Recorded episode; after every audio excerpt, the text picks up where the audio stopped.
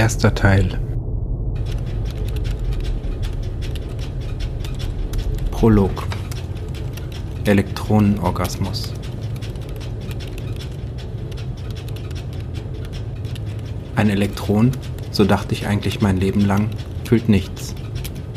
Ein Atom, ein Molekül, ein komplexer Molekülstrang, nicht mal eine Zelle fühlt etwas. Zumindest nichts, was sich in menschlichen Kategorien als Gefühl bezeichnen ließe. Wie sollte das Gefühl einer einzelnen Zelle auch aussehen, wenn Tausende orchestriert zusammenarbeiten mussten, um so etwas wie ein menschliches Gefühl auszulösen? Meine Forschungen auf dem Gebiet der Zellbiologie ließen mich mehr und mehr an dieser Überzeugung zweifeln. Es musste auf der Ebene einer Zelle etwas geben, das die Vorbedingung für Gefühle enthielt. Oder sagen wir gleich, die Vorbedingung für Bewusstsein. Denn das ist es, was die meisten Menschen meinen, wenn sie von Gefühlen sprechen. Einzellige Lebewesen, so lehrte mich meine Forschung, bewegten sich fort, reagierten auf Hindernisse und interagierten mit anderen Einzellern. Sie schienen sogar so etwas wie Erinnerungen zu besitzen. Auch in der Zelle selber war, wenn man genau hinsah, einiges los. mRNA und tRNA lasen lustig GATC-Moleküle aus, duplizierten und rekombinierten, was das Zeug hielt.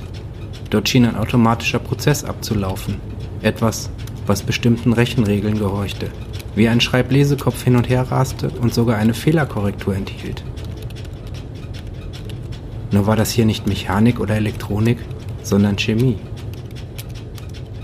Die Moleküle, die hier durch die Gegend gezerrt wurden, dachten nichts, fühlten nichts, gehorchten einem uralten Gesetz.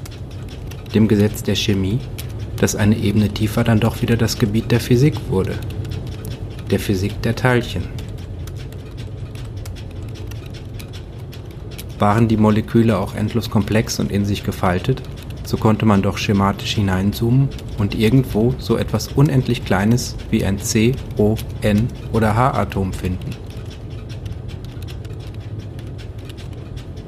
Die Regeln, die hier galten, konnten auf die Gesetze der Quantenphysik zurückgeführt werden. Die C, O, N oder H-Atome verhielten sich ihrem Puls und ihrem Ort entsprechend und bildeten Molekülverbände. Diese gehorchten natürlich auch den Gesetzen der klassischen Mechanik und arbeiteten in den Zellen ihre feste Programmierung ab. Dadurch entstanden komplexe Vorgänge in den Zellen, die den Einzeller zum Zucken und unsere neuronalen Verbände zum Denken brachten.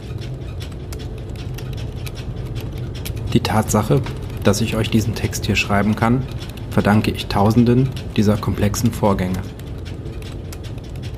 Aber wo in dieser langen Kette ist dieses Gefühl der Beklemmung, mein besorgtes Ich-Bewusstsein entstanden? Würde jemand diese Gedanken denken, wenn es mich nicht gäbe?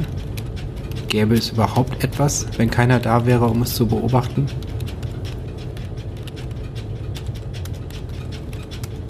Ich denke an ein armes, gefühlloses Elektron.